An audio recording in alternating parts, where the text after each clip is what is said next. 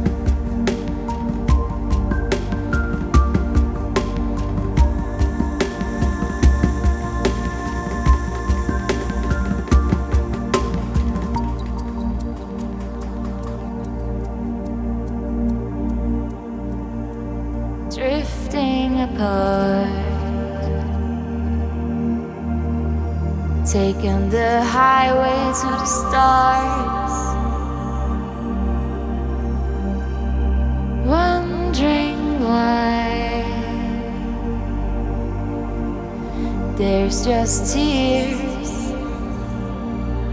in my eyes.